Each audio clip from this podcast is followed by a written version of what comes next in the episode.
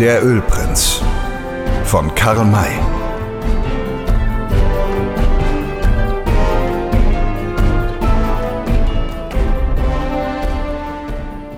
Sie setzten sich nieder und breiteten die geraubten Waffen, Uhren, Ringe, Börsen und anderen Gegenstände vor sich aus, um ihren Wert abzuschätzen und sie danach unter sich zu verteilen. Während dies geschah, kamen durch die Schlucht, die nach dem See führte, acht Indianer geschlichen. Es waren Navajos. An ihrer Spitze huschte der Kundschafter. Am Taleingang blieben sie stehen und lauschten hinter den Büschen hervor. Sie sahen die drei Weißen sitzen. Uff, flüsterte der Älteste von ihnen, indem er sich an den Kundschafter wandte. Es ist wirklich so, wie mein Bruder berichtet hat. Der See ist voll Erdöl. Wo ist es hergekommen? Die Bleichgesichter werden es wissen, antwortete der andere. Hat mein Bruder nicht fünf Weiße gezählt? Ich sehe nur drei. Vorhin waren es fünf. Es fehlen zwei. Welcher hat unseren Bruder Cassitine ermordet? Der Mann, der jetzt zwei Flinten in den Händen hat. Er meinte damit den Ölprinzen. Er wird eines bösen Todes sterben. Aber auch die beiden anderen kommen an den Marterpfahl. Uff, sie teilen die Sachen, die vor ihnen liegen. Bald erhält der eine etwas und bald der andere. Der vierte und der fünfte sind verschwunden. Die Sachen haben ihnen gehört. Sollten sie getötet worden sein? Wir werden es erfahren. Meine Brüder mögen mir rasch folgen. Er schnellte auf die drei Weißen zu, die sieben anderen hinter ihm her. Dieser Überfall kam so plötzlich und wurde so rasch ausgeführt, dass die drei gebunden waren, ehe sie ein Glied zu ihrer Verteidigung gerührt hatten. Die Roten sprachen zunächst kein Wort. Fünf von ihnen setzten sich bei den Gefangenen nieder. Die anderen drei entfernten sich, um das Tal abzusuchen. Als sie zurückkehrten, meldete einer von ihnen, die zwei Bleichgesichter bleiben verschwunden. Wir haben keinen von ihnen gesehen. Sind sie nicht am Felsen emporgestiegen? fragte der Älteste. Nein, dann hätten wir ihre Spuren gesehen. Wir werden sogleich erfahren, wo sie zu suchen sind. Rote zog sein Messer, setzte es dem Ölprinzen auf die Brust und drohte, du bist der Schurke, der Castitine, unseren jungen Bruder ermordet hat. Sagst du nicht augenblicklich, wo die zwei Bleichgesichter hingekommen sind, die vorher noch bei euch waren, so stoße ich dir dieses Eisen ins Herz. Diese Worte versetzten Gwynley in heillosen Schrecken. Gehorchte er, so holten die Indianer den Bankier und seinen Buchhalter aus der Höhle. Das aber durfte nicht geschehen. Gehorchte er nicht, so stand zu erwarten, dass der Rote seine Drohung ausführte und ihn erstach. Was tun? Da half ihm wieder der listigere Butler aus der Not. Er rief dem Innsman zu, du irrst dich, der Mann, den du erstechen willst, ist nicht der Mörder von Cassitine. Wir sind ganz unschuldig an dessen Tod. Indianer ließ von dem Ölprinzen ab und wendete sich an Butler. Schweig! Wir wissen gar wohl, wer der Mörder ist. Nein, ihr wisst es nicht. Unser Bruder hier hat es gesehen.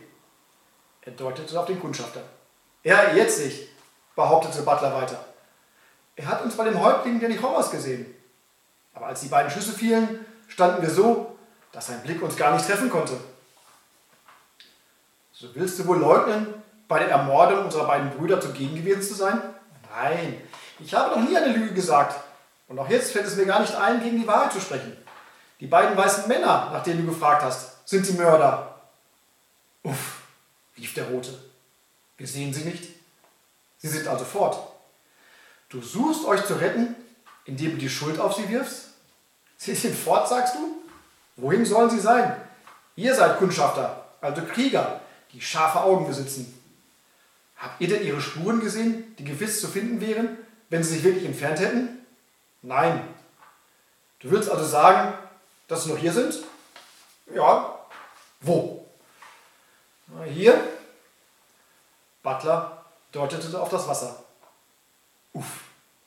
Sie befinden sich in diesem See? Ja. Sie sind also ertrunken? Ja. Lügt nicht. Es gibt keinen Menschen, der in dieses ölige Wasser ginge. Freiwillig nicht, das ist richtig. Sie wollten nicht hinein, aber sie mussten doch. Wer hat sie gezwungen? Wir, wir haben sie ersäuft. Ihr habt sie ersäuft? fragte der Indianer. Er war ein Wilder und war doch so betroffen, dass er die Worte nur in Absätzen herausbrachte. Ersäuft? Warum? Ja, zur Strafe. Sie waren unsere Todfeinde. Und doch befanden sie sich bei euch.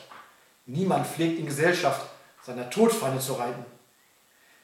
Ja, wir haben von ihrer Feindschaft nichts gewusst. Wir merkten es erst, als wir hier ankamen. Sie wollten diesen Ölsee allein besitzen und uns darum ermorden. Als wir das erkannten, haben wir sie unschädlich gemacht, indem wir sie ins Wasser warfen. Ja, wehrten sie sich nicht? Nein, wir schlugen sie ganz plötzlich mit dem Kolben nieder. Warum sieht man sie nicht? Weil wir ihnen Steine an die Füße gebunden haben. Da sind sie auf den Grund gegangen. Der Rote schwieg eine Weile. Dann sagte er, ich will glauben, dass du die Wahrheit redest. Aber mir graut vor euch. Ihr habt Söhne eurer eigenen Rasse ersäuft, wie man räudige Hunde ins Wasser wirft. Ihr habt sie heimlich getötet, ohne mit ihnen zu kämpfen. Ihr seid schlechte Menschen. Konnten wir anders handeln? Sollten wir etwa warten, bis sie ihren Plan ausführten und uns hinter uns niederschossen? Das wollten sie nämlich tun. Wir haben sie belauscht. Wie ihr über diese Sachen denkt, das geht mich nichts an.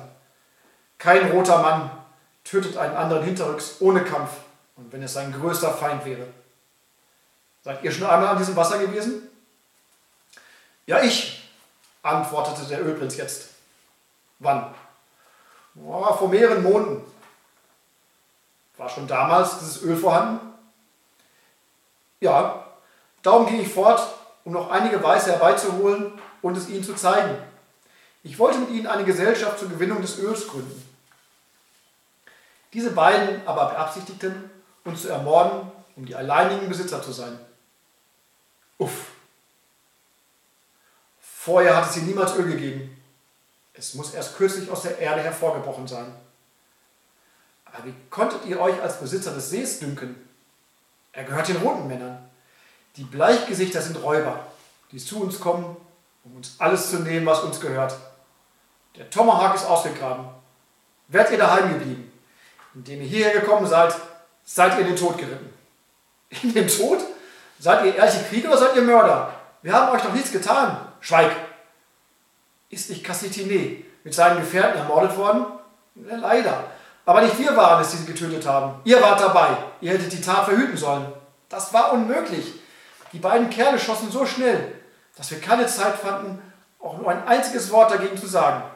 Das rettet euch nicht. Ihr habt euch in der Gesellschaft der Mörder befunden. Ihr werdet sterben. Wir werden euch zu unserem Häuptling bringen.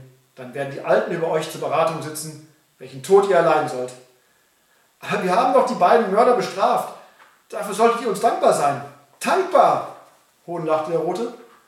Meinst du, dass du uns damit einen Dienst erwiesen hast? Es wäre uns lieber, sie lebten noch. Dann könnten wir uns die Skalpe holen und sie am Marterfall sterben lassen. Um diese Freude habt ihr uns gebracht. Willst du dich dessen rühmen? Euer Schicksal ist bestimmt. Der Tod erwartet euch. Ich habe gesprochen.